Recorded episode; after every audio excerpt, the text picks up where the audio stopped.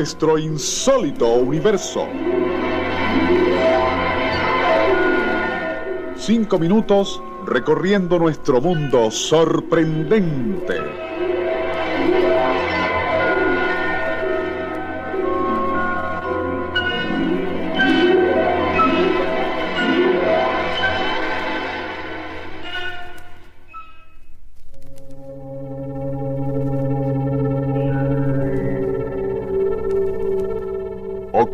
1970.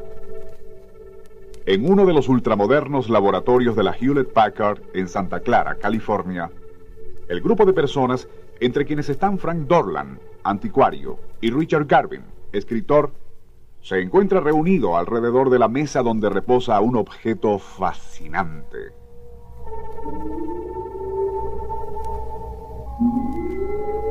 Para los expertos en cristalografía que lo observan atentamente, representa un enigma, pues se trata de la perfecta reproducción de un cráneo humano, pero tallado en cuarzo. Actualmente se encuentra en las bóvedas de una sucursal del Banco de América en Mill Valley, un suburbio de San Francisco. Tras el hallazgo, en 1927, fue depositada allí por Anne Leguillon Mitchell Hedge, hija del famoso investigador y arqueólogo inglés F. A. Mitchell Hedge, quien había venido realizando extensas exploraciones en lo que hoy conocemos como Honduras Británica, en Centroamérica.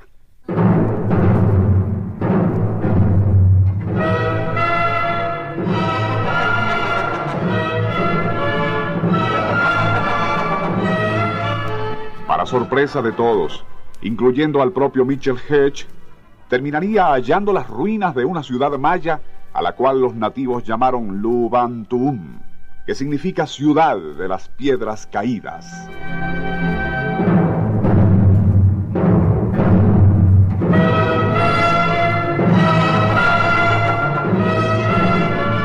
Ya para 1926 habían iniciado los trabajos de limpieza utilizando hasta el fuego para luchar contra una indómita vegetación que prácticamente cubría todas las estructuras con su asfixiante abrazo.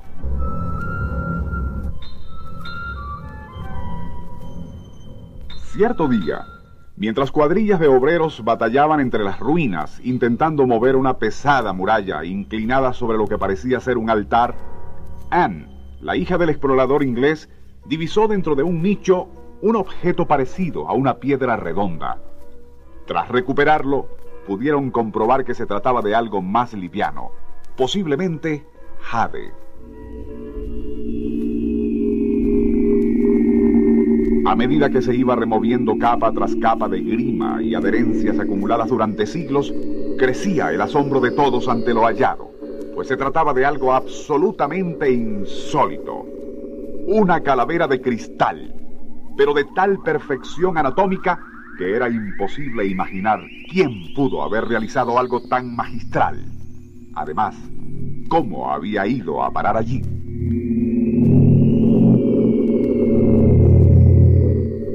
No estaba completa, ya que le faltaba la mandíbula inferior, pero aún así era posible comprobar la absoluta fidelidad con que se habían tallado hasta los más mínimos detalles en la dentadura superior, también la cavidad nasal, huesos orbitales y demás aspectos anatómicos.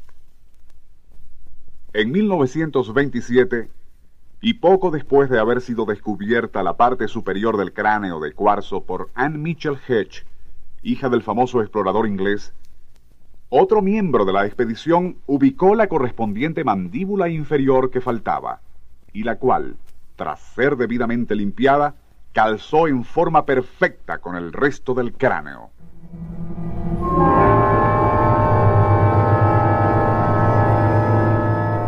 Los arcos cigomáticos, estructuras de hueso que se extienden a lo largo del frente y lados en las calaveras humanas, están diseñados en ese cráneo de cristal para que actúen como conductos de luz, canalizándola desde la base del cráneo hasta las cuencas orbitales.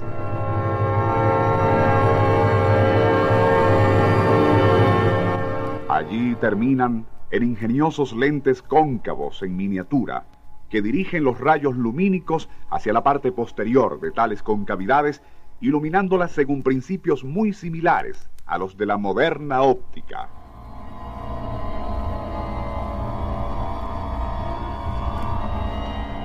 Algo aún más enigmático. No se sabe si es producto de la casualidad o fue deliberadamente implantado allí por los creadores. Son especies de prismas o lentillas dentro de la propia estructura cristalina del cuarzo, los cuales también recogen luz, transmitiéndola hacia el área de los arcos ciliares. Todo lo anterior da como resultado que al ser iluminada la calavera desde abajo, refulja en forma tan extraña que su efecto es no solo hipnótico, sino hasta escalofriante.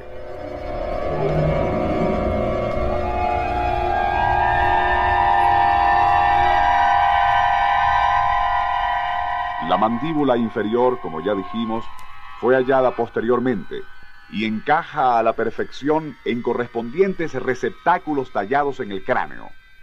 Así, cuando la calavera completa es colocada en dos vástagos de metal, que a su vez calzan en orificios evidentemente taladrados en la base posterior del cráneo con ese fin, y se ilumina por debajo, sin que se vea el origen de esa fuente de luz, el efecto resulta sobrecogedor.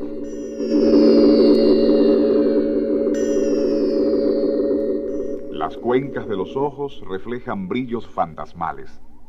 La mandíbula, al oscilar, hace que la boca abra y cierre en grotesca parodia de alguien hablando. Y el propio cráneo puede inclinarse hacia adelante o hacia los lados, como afirmando o negando. Traslademos semejante espectáculo a una comunidad indígena precolombina, no importa cuán refinada, y es fácil imaginar su impacto. Anton Sandor Lavey dice, Solo existen dos alternativas ante algo semejante. O bien se trata de una monumental patraña, o en verdad nos encontramos ante un fenómeno histórico que podría tener trascendentales implicaciones, pues de ser genuino el cálculo de casi 10.000 años de antigüedad para esa obra de arte, solo existe una explicación fue tallada con una tecnología abrumadoramente superior a la existente para aquel período en nuestro planeta. Richard Garvin en su libro también ha contemplado, por supuesto, la posibilidad de un engaño muy bien urdido. Ello es posible, pero aún suponiendo mala fe por parte de Mitchell Hedge, todavía persiste la interrogante. ¿Quién y cómo talló la calavera?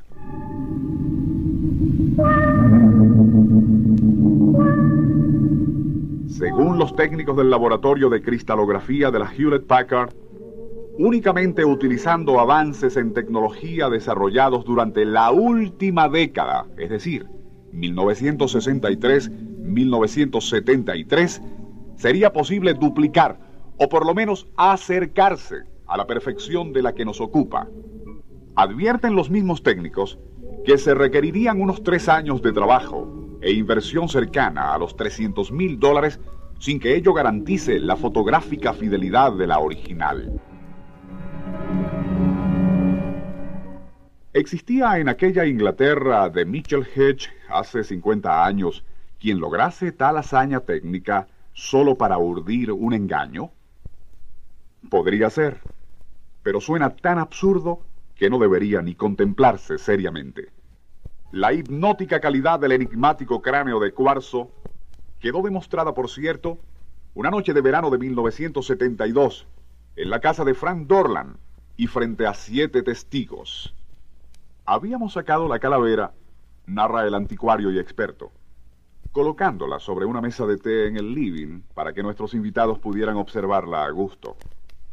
Luego pasamos al contiguo comedor, dejándola allí.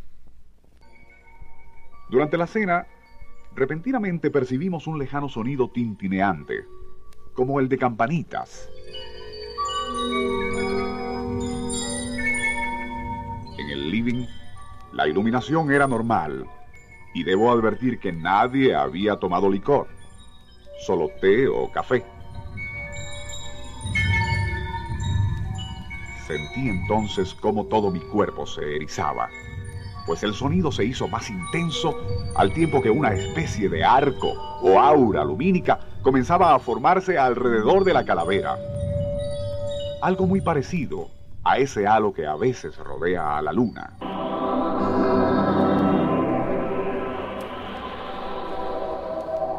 Durante unos seis minutos permanecimos todos allí, transfigurados ante el extraño fenómeno, hasta que al fin el halo luminoso fue desapareciendo. Richard Garvin cita a uno de los expertos cristalógrafos de la Hewlett Packard, quien al referirse a la calavera de cristal afirmó, es una maldita imposibilidad y no debiera de existir. Lo cierto es que sí existe, aunque nadie ha podido hasta ahora explicar cuál fue su origen o quiénes sus creadores.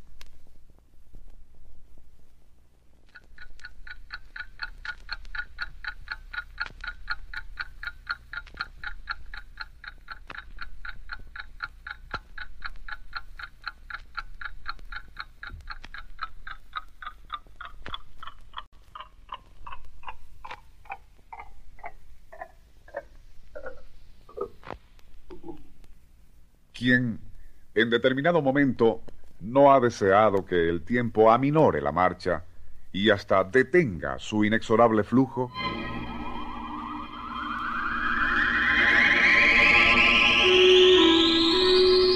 En un extraordinario libro, Tras la huella del péndulo rebelde, publicado en 1977 por Itzhak Bentov, este dice, algunas drogas, la meditación e incluso ciertos estados hipnóticos pueden en determinadas instancias distorsionar nuestra percepción del tiempo al punto de que aparente hacerse más lento estirándose. Hay también quienes al generar ondas T mediante la técnica de biofeedback han comprobado para su sorpresa cómo mirando la manecilla del segundero en un reloj, esta parece aminorar su marcha, dudar y hasta detenerse. La primera reacción de la mente racional es de rechazo, pero aún mientras cataloga al fenómeno como imposible a un nivel, a otro nivel comprueba que sí está ocurriendo. Y es tal la emoción que experimenta que probablemente alterará esa rara percepción haciendo que prive de nuevo la realidad objetiva. La manecilla reanudará entonces su marcha.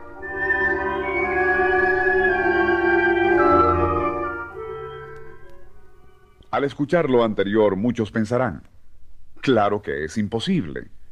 La mente no puede frenar o detener al flujo del tiempo o de ningún mecanismo que lo mida Ocurre, sin embargo, y es una experiencia que está al alcance de cualquiera. Nosotros lo hemos logrado en varias ocasiones y usted también podrá.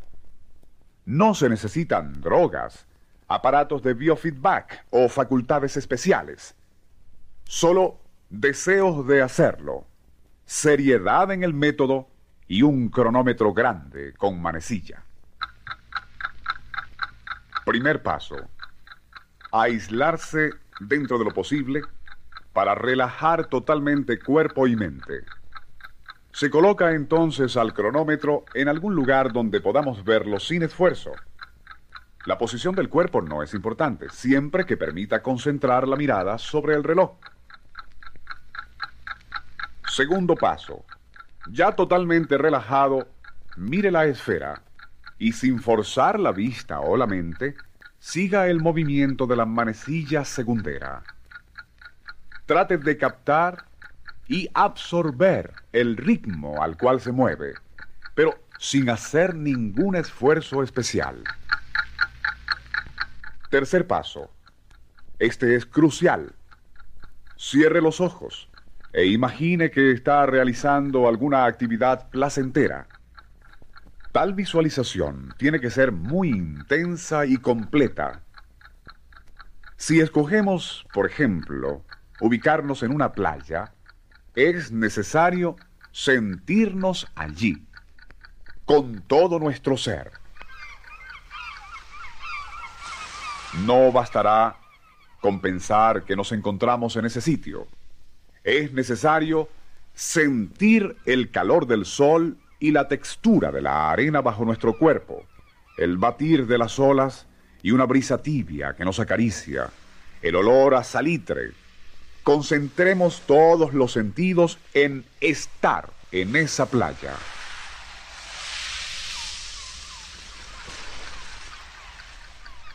Al percibir que ya hemos estabilizado tal ilusión, ir abriendo los ojos poco a poco, pero no del todo. Tampoco fijar foco en la esfera del cronómetro, dejando más bien que la mirada resbale como quien no quiere la cosa por sobre y alrededor de ella. Si ha logrado usted condicionar su mente adecuadamente, comprobará entonces algo interesante. El segundero parece dudar por unos instantes, aminorando su ritmo y eventualmente se detendrá.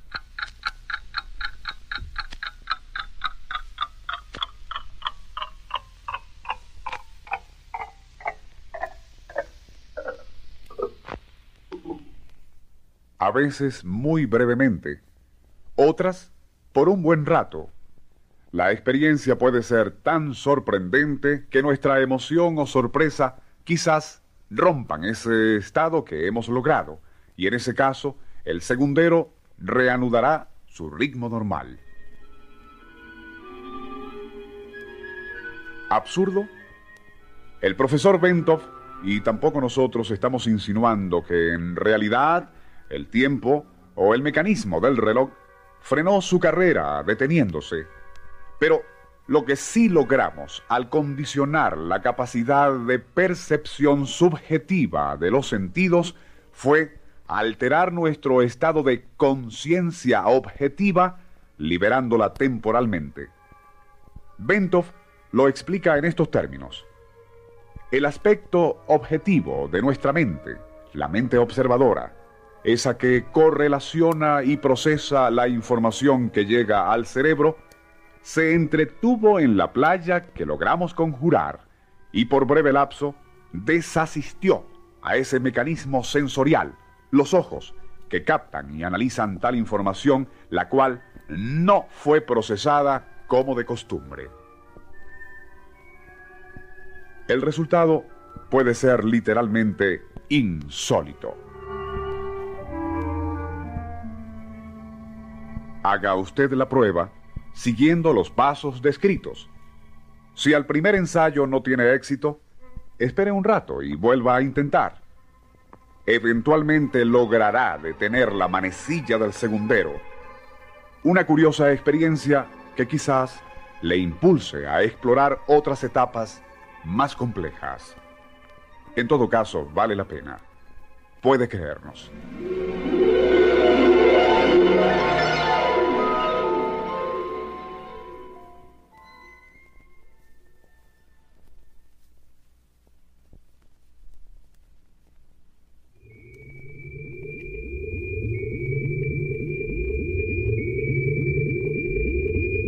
Medio Oriente, siglo VI Cristo.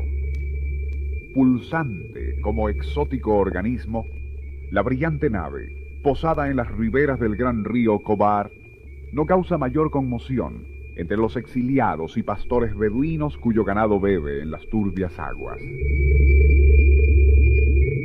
Ello se debe a que dicha nave no es visible gracias al escudo energético que la oculta a los nativos de ese primitivo planeta en el cual ha descendido con fines de estudio y observación.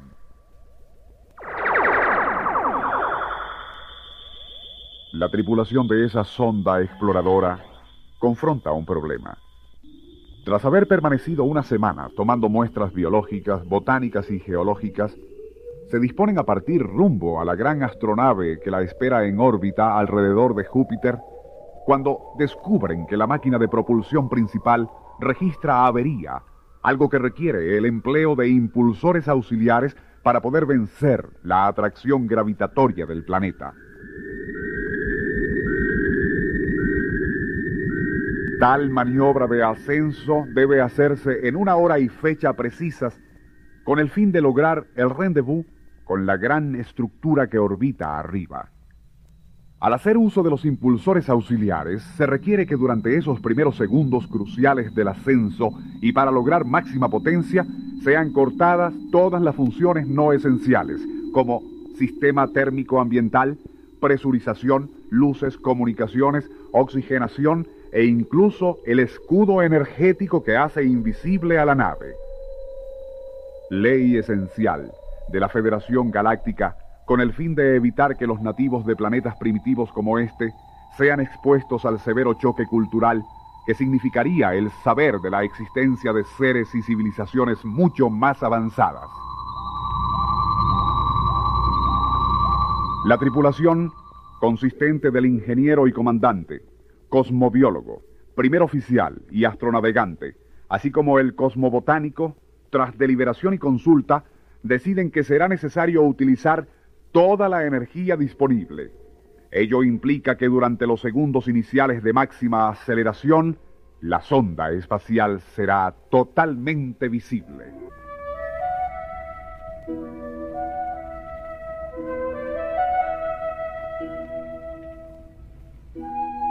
El joven profeta Ezequiel, perteneciente a una familia sacerdotal deportada de Jerusalén a Babilonia, se encontraba aquel día en el quinto año del destierro, cerca de las riberas del río Cobar, en compañía de otros exilados, cuando repentinamente la tierra se estremeció.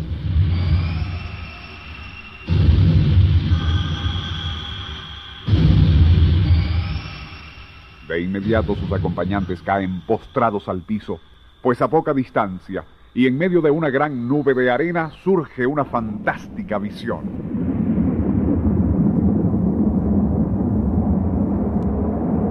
En el interior de la sonda, el comandante, aunque ocupado con la delicada maniobra del despegue, no puede menos que observar desde la cúpula transparente en su módulo de comando cómo y tal como lo esperaba, las contadas personas que se encuentran en los alrededores ante la conmoción y destellos producidos por el despegue caigan postradas ocultando sus rostros.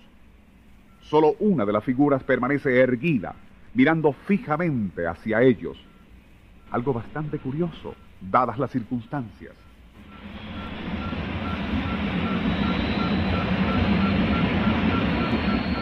Ezequiel, maravillado, intuye que está contemplando la imagen poderosa de la deidad que aún mientras parece flotar en los aires, desaparece súbitamente.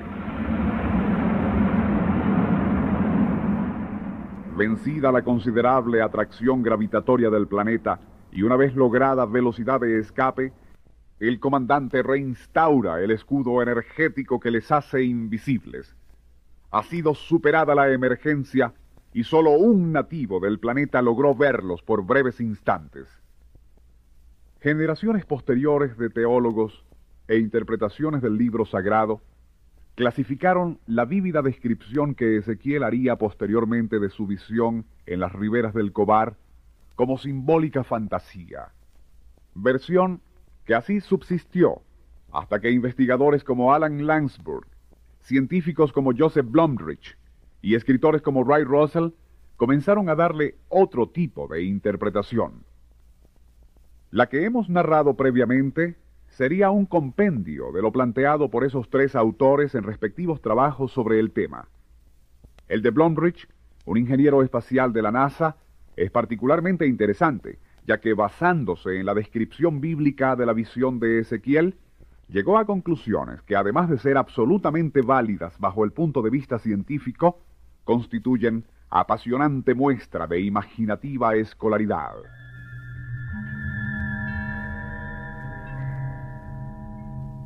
La gran nave Orbigaláctica abre sus compuertas para recibir a la sonda procedente del tercer planeta, el único habitado en este sistema secundario, mientras abajo, muy abajo, en la superficie de ese mismo planeta, un hombre llamado Ezequiel escribiría para la posteridad.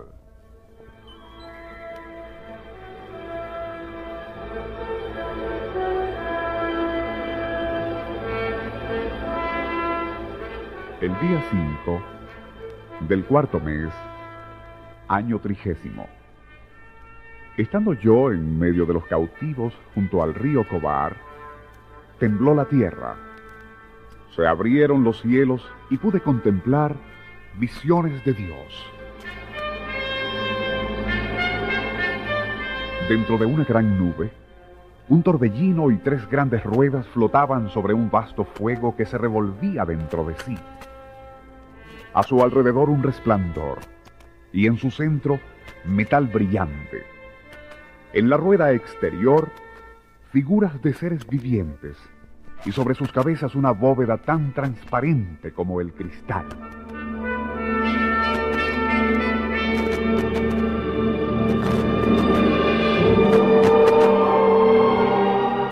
sobre un trono, centelleante como el zafiro, algo semejante a un hombre sentado.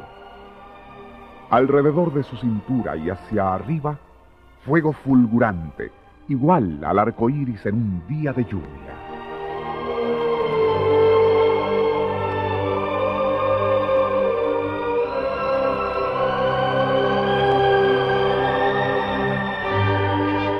Tal fue el aspecto de la gloria de Yahvé.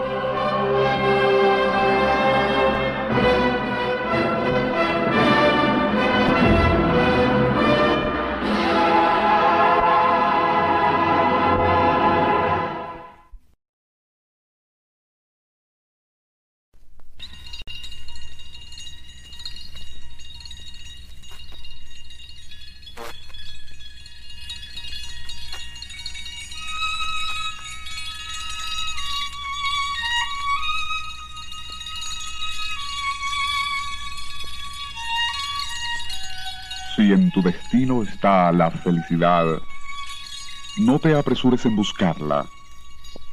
Ella te hallará.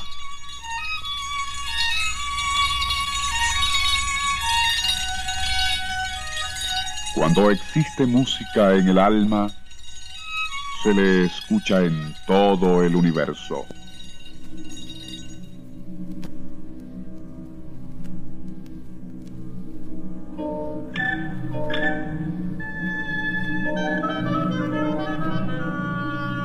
Los anteriores pensamientos son solo dos de las muchísimas ayudas a la meditación del Kung Fu y Tai Chi. Para los que imaginan que el primero es solo un arte marcial que glorifica la violencia, deben saber que, según se le practica desde hace milenios en la China, el Kung Fu es más bien una disciplina cuyo propósito es lograr la paz interior y tranquilidad de espíritu a través de la meditación.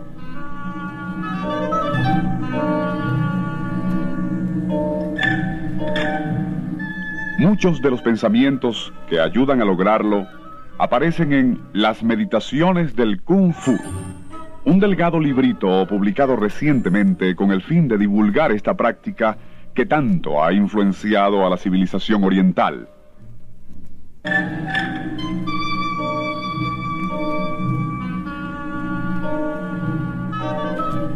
Tras un capítulo dedicado a los lugares y posiciones en que debe practicarse la meditación, surge la primera regla. Limpiar la mente de pensamientos que distraigan, dejándola libre para concentrarse en cualquiera de las muchas ayudas de meditación del libro. Los maestros también aconsejan inhalar mientras se cuenta hasta 10 expulsando luego el aire lentamente mientras se repite la cuenta. Tal ejercicio debe hacerse varias veces, pero sin forzar el organismo.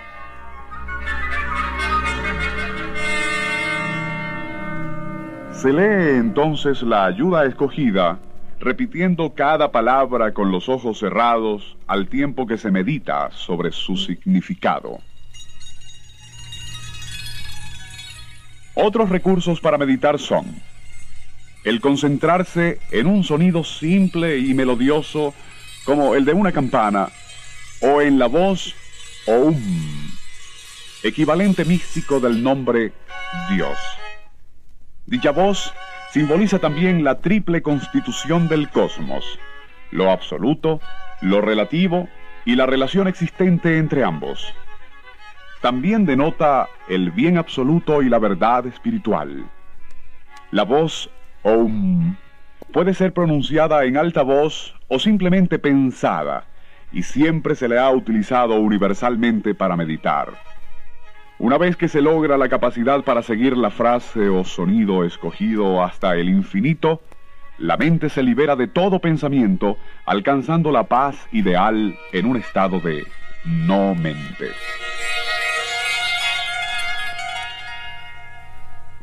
Tal concepto es difícil de captar por nosotros los occidentales, condicionados a tener siempre pensamientos útiles.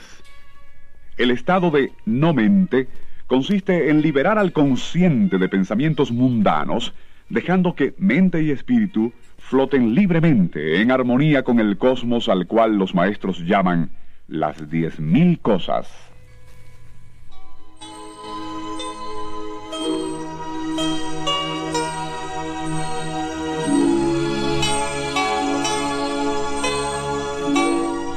El Tao en el mundo es como un gran río que fluye hacia el mar. El gran Tao fluye por todas partes y de él dependen las diez mil cosas.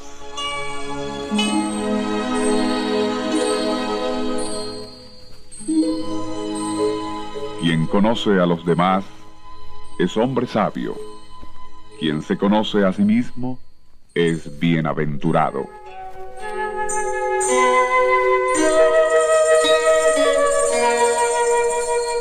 La comprensión llega a aquellos que se han realizado. La realización del yo verdadero llega a aquellos que han logrado comprenderse.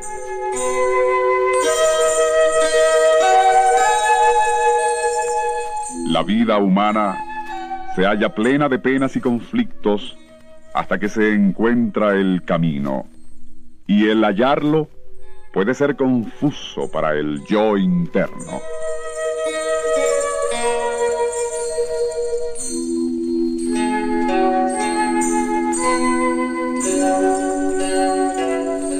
El ser uno con Tao es lograr la eternidad, pues aunque el cuerpo muera, el Tao siempre seguirá.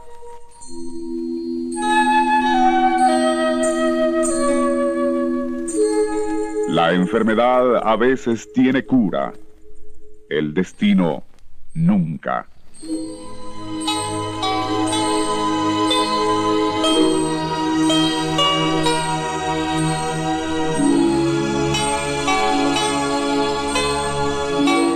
En la gloria del ocaso hay quienes cantan y dan gracias, y también quienes gimen y lamentan la llegada de los años.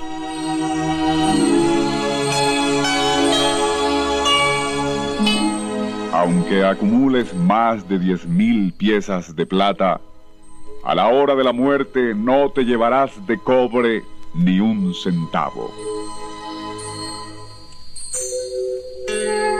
Más de diez mil ríos fluyen hacia el mar que jamás se llena.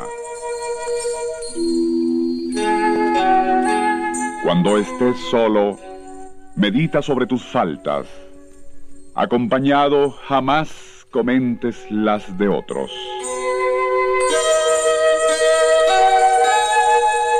El recordar es para aquellos que han olvidado.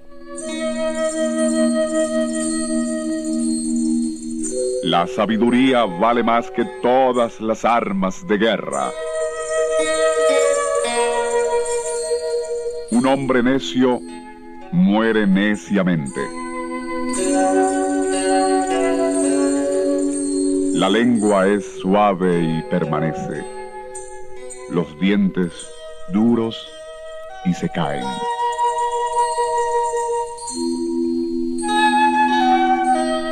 Cuando existe música en el alma, se le escucha en todo el universo.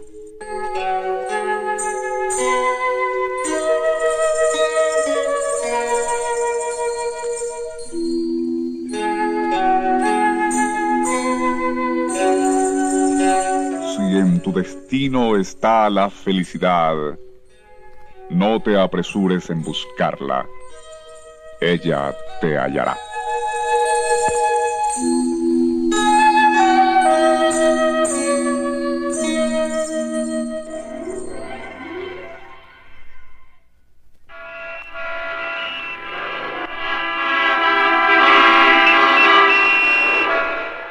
Omar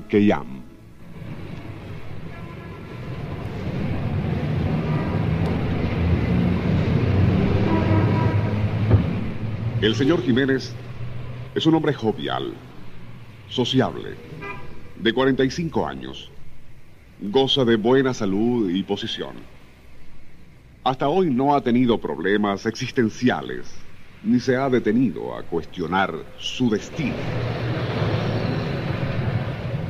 Pero, sin él mismo saberlo, distintas tensiones y frustraciones han ido acumulando preguntas en su fuero interno.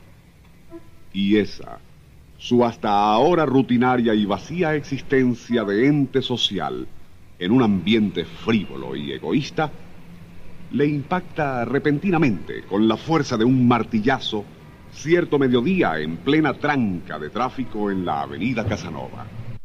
¿Por qué estoy aquí? ¿Qué hago en este mundo? ¿Cuál es la razón de que exista? ¿Qué verdad hay tras todo esto? ¿Verdad? Le contesta el psiquiatra, a quien consulta esa misma tarde. Eso depende de lo que usted interprete como tal. Y tras una compleja disertación que le cuesta al señor Jiménez 250 bolívares, lo envía a la calle tan confundido como antes. Sin embargo, algo le impulsa a continuar su búsqueda. Y es entonces cuando recuerda a cierto libro en cuyo prefacio leyó, es más fácil hacer pasar un camello por el ojo de una aguja que hallar el camino de la verdad.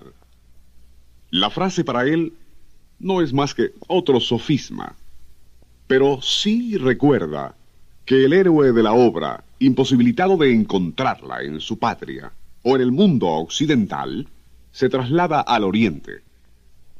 Jiménez Decide entonces tomar unos tres meses para hacer lo propio y se marcha a la India.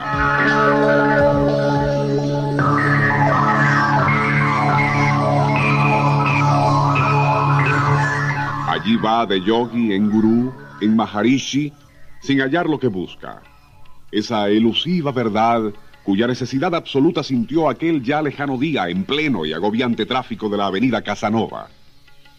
De la India pasa a Nepal y de allí a Bután, donde uno de tantos meditadores le informa críptico, lo que buscas lo hallarás a 15 días de camino en Mula hacia el noreste de Ulaanbaatar, en uno de los picos del Selenche.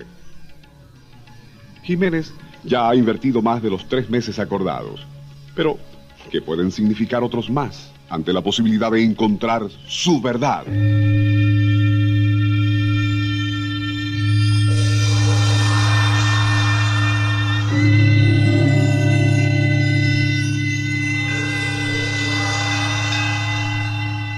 28 días más tarde, se enfrenta por fin con la arrugada figura de un gurú en cuclillas, quien medita en lo más alto de un escarpado pico. Más bien, un nicho inhóspito entre dos formaciones rocosas. Es inconcebible cómo ningún ser humano podría resistir más de unos cuantos días allí. Pero según le han informado, ese místico de nombre impronunciable lo ha hecho por décadas a través del intérprete que le acompaña, Jiménez hace saber al gurú cuál es el objetivo de su larguísima peregrinación. Tras escuchar la perorata, el rostro impasible permanece durante largo rato contemplando al infinito hasta que al fin murmura algo ininteligible.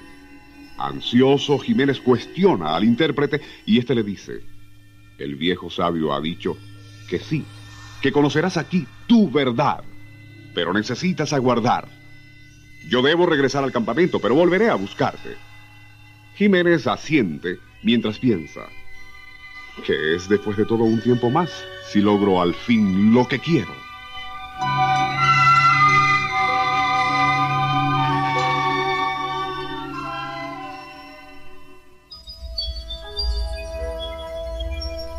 Dos días con sus noches transcurren lentas y silenciosas. En la madrugada del tercero, cesa ese viento helado que corta como un cuchillo y el cielo se vuelve luminoso y transparente. Cada estrella nítida contra el negro terciopelo del espacio. El viejo murmura de vez en cuando alguna incantación, con los ojos fijos en Jiménez, a quien curiosamente no le ha hecho falta sueño ni alimento.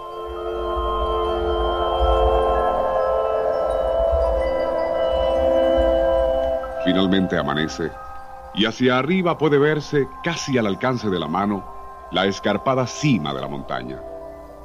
El oriental indica al otro que se levante y con elocuente mirada señala hacia el pico.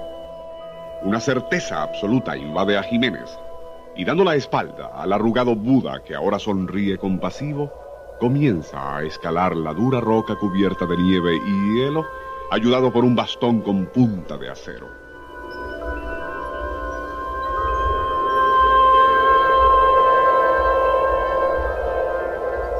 Dos horas más tarde llega al escarpado cenit, desde el cual se domina la inmensa y solitaria extensión mongólica.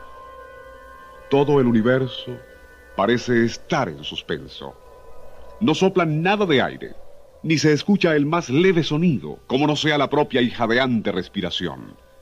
El aire es purísimo, rebosante de ozono, y Jiménez siente cómo todo su ser se va cargando con una extraña y cósmica percepción.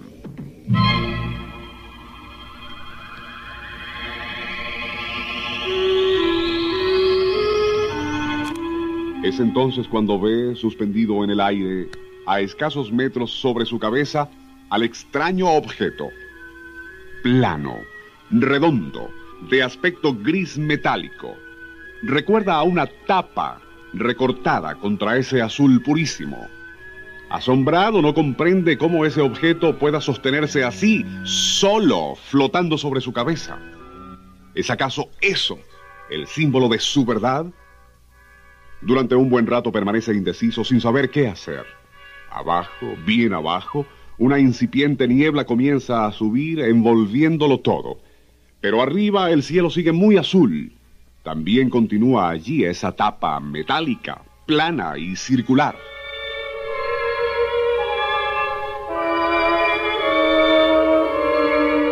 Jiménez alza el bastón e inhalando una gruesa bocanada de aire, toca el objeto con la punta. El correspondiente ruido metálico le tranquiliza, dándole a entender que eso tan curioso no es una ilusión. Existe y tiene sustancia, sustancia metálica, Comprende entonces lo que debe hacer y dispuesto a todo empuja firme contra lo que a pesar de ser bien sólido, cede. Poco a poco, y mientras Jiménez afirma su presión, el objeto se levanta por un lado. Curioso, piensa Jiménez, igual a la de una alcantarilla. Mientras da el empujón definitivo a la tapa que haciendo un sonoro ruido metálico desaparece como por arte de magia.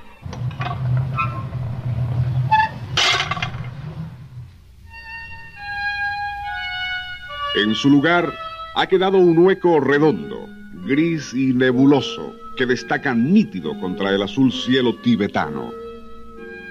Con absoluta certeza, Jiménez sabe lo que tiene que hacer, y dejando caer el bastón hacia abajo, se estira haciendo el borde del boquete, primero con una mano y luego con la otra.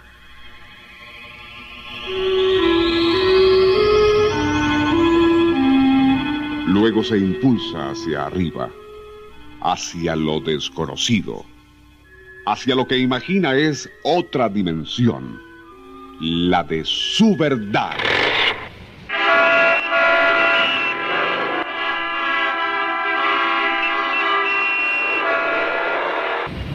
La primera sensación que le asaltó al emerger de aquella boca fue el hedor, monóxido de carbono tetraetilo de plomo, fétido aroma de perros calientes. Luego el ruido, los gritos, el corneteo, calor, polvo y suciedad. Mirando incrédulo hacia abajo, vio a sus pies la negra redondez del boquete en el sucio pavimento y a su lado la tapa. Lo último que recordó, antes de sentarse a llorar desconsolado, fue el creciente grupo de curiosos que se arremolinaba a su alrededor para disfrutar el show de ese tipo vestido con pieles que acababa de salir del hueco de una alcantarilla en plena avenida Casanova.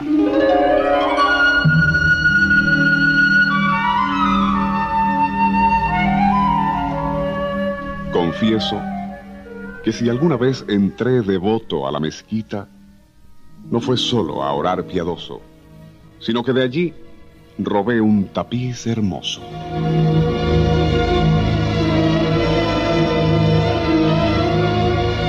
El tapiz de viejo se ha deshecho y heme aquí de nuevo en la mezquita, tembloroso.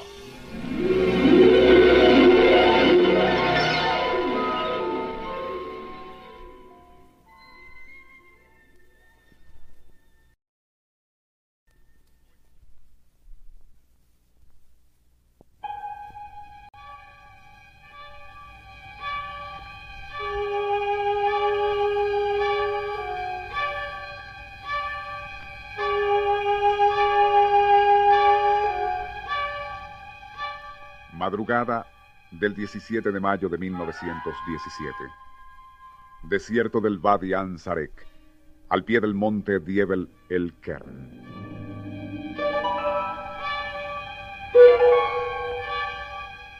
La luz de fogatas arranca destellos rojizos a los rifles, lanzas y curvas cimitarras en el campamento de un abigarrado grupo de guerreros beduinos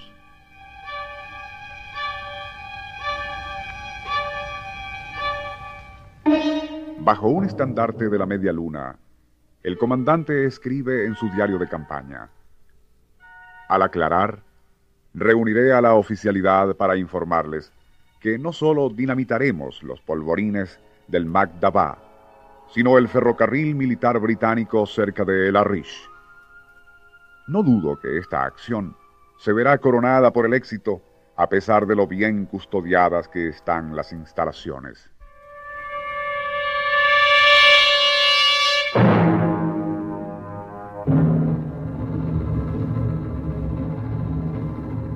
Aquella misma noche, la obscuridad es rasgada por una intensa llamarada y varios estallidos retumban en la inmensidad del desierto.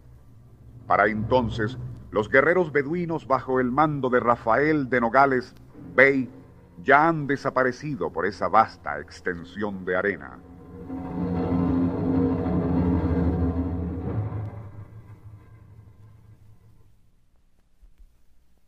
Rafael de Nogales Méndez, o Bey, como le decían sus guerrilleros beduinos, fue un venezolano singular, cuyas proezas militares, en distintos escenarios del mundo, rivalizan y hasta superan las del legendario Lorenz de Arabia.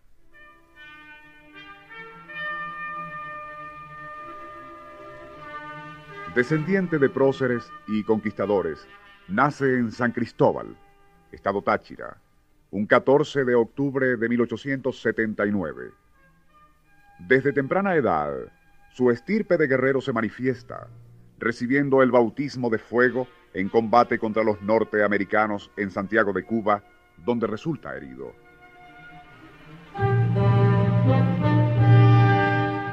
Durante el exilio, por su oposición al régimen de Cipriano Castro, se lanzará a recorrer el inhóspito territorio de Alaska. De allí pasa a las costas del mar Ártico y tras pelear en África, atravesará luego las montañas de Afganistán y Beloquistán, arribando posteriormente a Norteamérica, donde hace de cowboy en Arizona y de minero en Nevada.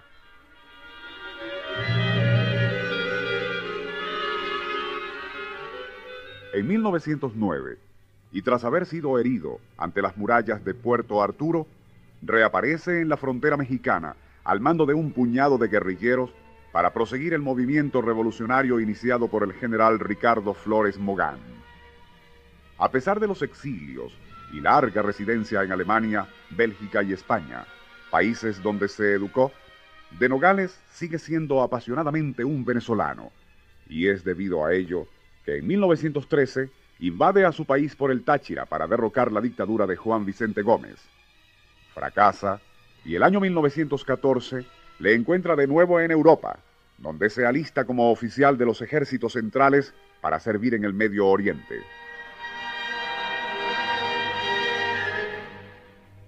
Su vocación y capacidad castrenses le ganan durante esos cuatro años, bajo el estandarte de la media luna, dimensiones legendarias.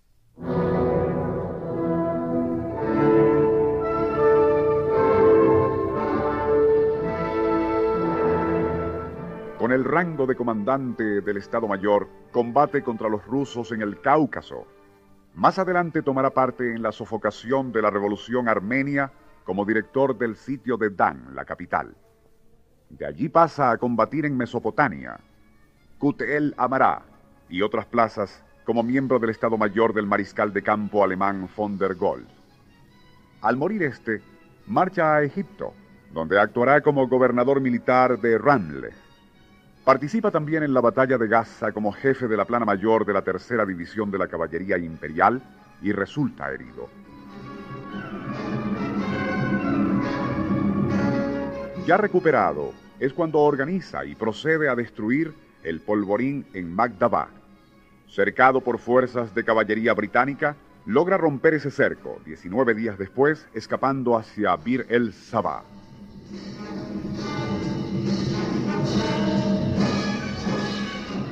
Rafael de Nogales Méndez fue el último oficial de las fuerzas turcas que mantuvo la autoridad del sultán de Egipto, negándose a arriar el pabellón otomano de la Media Luna en la fortaleza de Van, construida por la legendaria reina Semiramis de Asiria, rindiéndose después de 21 días de asedio y cuando ya esa plaza se encontraba prácticamente reducida a escombros.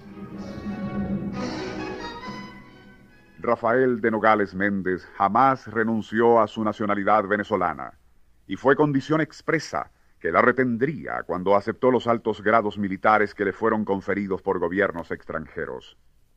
Además de guerrero, de Nogales también fue escritor, dejando libros como El saqueo de Nicaragua, un agrio emplazamiento a la política norteamericana en Latinoamérica, Memorias de un soldado, Sombrero de copa y espuelas, con prólogo del general británico Allenby, y Cuatro años bajo la media luna, fascinante diario de aventuras que ciertamente superan a las de Lawrence de Arabia. En 1938, la muerte, con la que tanto se codeó, sorprende a Rafael de Nogales Méndez durante una estada en Panamá. Tenía 59 años y por no conocérsele deudos en Venezuela, nuestro cónsul en aquel país centroamericano remitió sus restos a Caracas. En la aduana de La Guaira permanecerían sin que nadie los reclamase, y no fue sino hasta un mes después, cuando don Ángel Corao, para entonces director del vespertino El Heraldo, hizo pública tal desidia, cuando el gobierno del general Eleazar López Contreras daría sepultura a los restos de Rafael de Nogales Méndez. Ignoramos dónde se encuentra su tumba, o si ésta aún existe, pero el mejor epitafio para ella, sin duda, sería algo que él mismo escribió en el prefacio de su libro Cuatro años bajo la media luna.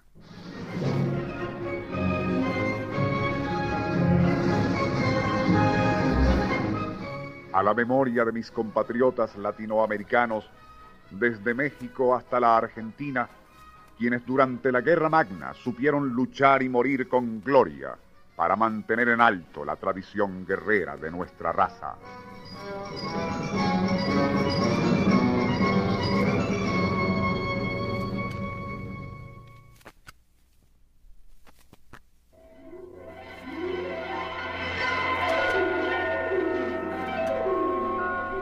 Nuestro insólito universo. Cinco minutos recorriendo nuestro mundo sorprendente.